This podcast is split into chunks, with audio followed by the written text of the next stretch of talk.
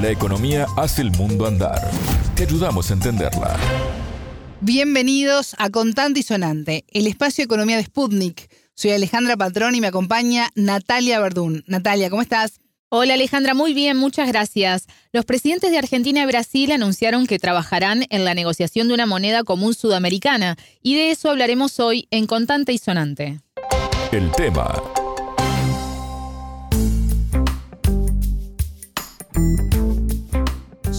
Se llamaría la moneda común sobre la cual los presidentes de Argentina, Alberto Fernández, y de Brasil, Luis Ignacio Lula da Silva, acordaron avanzar.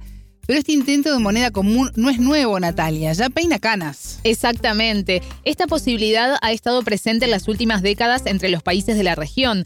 De hecho, en el documento de creación del Mercosur, el llamado Tratado de Asunción de 1991, se ubica como objetivo la coordinación de políticas macroeconómicas entre los países miembros, lo que incluye también la integración monetaria.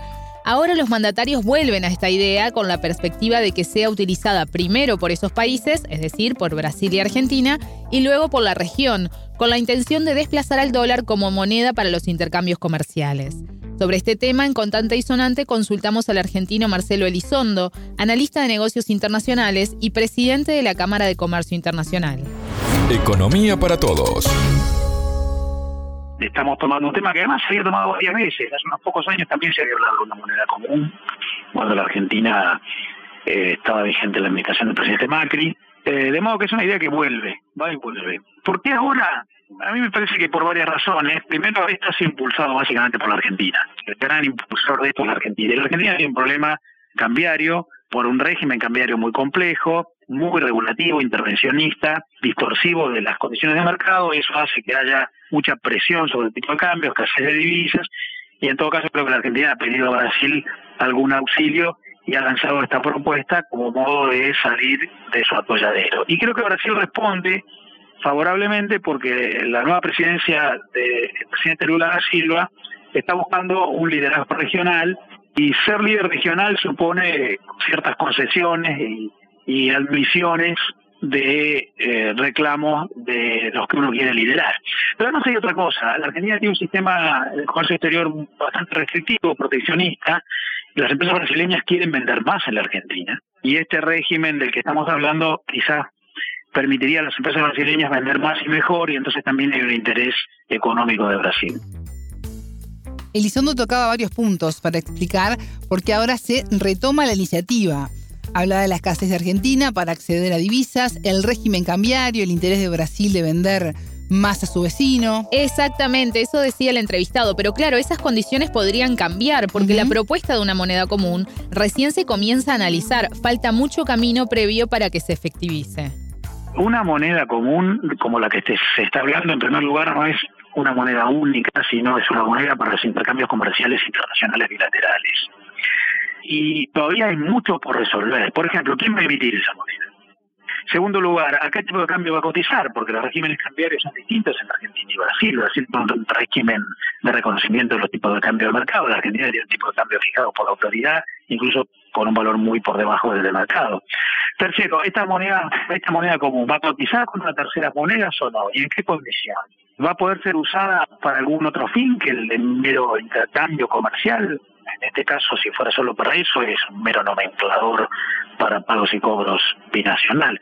Hay muchas cosas que no sabemos. Si esto fuera efectivamente una moneda común, efectivamente también hay cosas pendientes que hacer. Hay que coordinar políticas monetarias, y antes fiscales, y antes financieras públicas, y antes regulativas, por lo que yo creo que sería un proyecto que requeriría un trabajo enorme y mucho tiempo.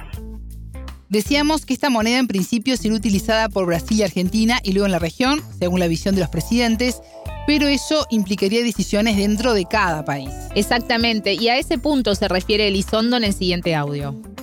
Por ejemplo, la Argentina, eh, si esta decisión se pusiera en marcha, ¿qué requisito institucional hay que cumplir? Por ejemplo, ¿hay que pasar por el Congreso para aprobarlo? Porque si hay que pasar por el Congreso, el gobierno no tiene mayoría garantizada en el Congreso y requiere alguna adhesión de la oposición, por lo menos en la Cámara de Diputados. Por lo que el paso a paso de las decisiones institucionales, aún en Argentina y Brasil, no es menor, tampoco el gobierno del presidente Lula tiene mayoría garantizada en su Congreso, Y por supuesto, si además esto involucrara a terceros países, como estás mencionando, eso requeriría una serie de decisiones de esos terceros países que no son sencillas de implementar. A mí me parece que por ahora se ha planteado un tema como eje político.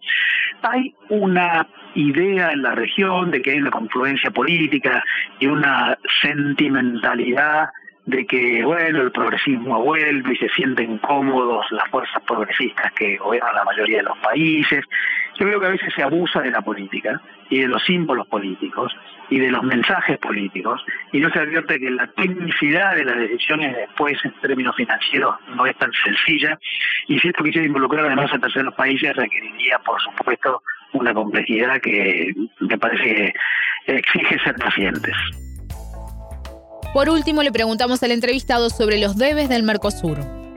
El Mercosur en el Tratado de Asunción del año 91 prevé como objetivo la coordinación, insisto, no solamente en cuestiones arancelarias, sino regulatorias, financieras, monetarias, incluso de infraestructura. Falta mucho. E incluso falta hasta en lo básico. Pensemos que la propia Argentina pone muchos límites al comercio exterior incluso desde los países del Mercosur. La Argentina tiene una política de administración del comercio internacional que afecta el comercio con el Mercosur y tiene impuestos a las exportaciones y límites administrativos a las importaciones y un tipo de cambio que no reconoce los valores de mercado que afecta el comercio exterior. Por lo tanto, falta mucho para lo básico, que es el comercio internacional. Pensemos en el arancel externo común, que ya no es tan común, está lleno de excepciones. Y por supuesto, falta mucho para todo lo demás, que está muy verde en materia de infraestructura, políticas regulativas, eh, financiera, monetaria y, y demás. Hasta aquí la entrevista con el argentino Marcelo Elizondo, analista de negocios internacionales y presidente de la Cámara de Comercio Internacional. Muchas gracias, Natalia. De nada, las órdenes. Hasta aquí con Tanto y Sonante. Pueden volver a escuchar este programa por spundinews.lat. Con Tanto y Sonante desde Montevideo.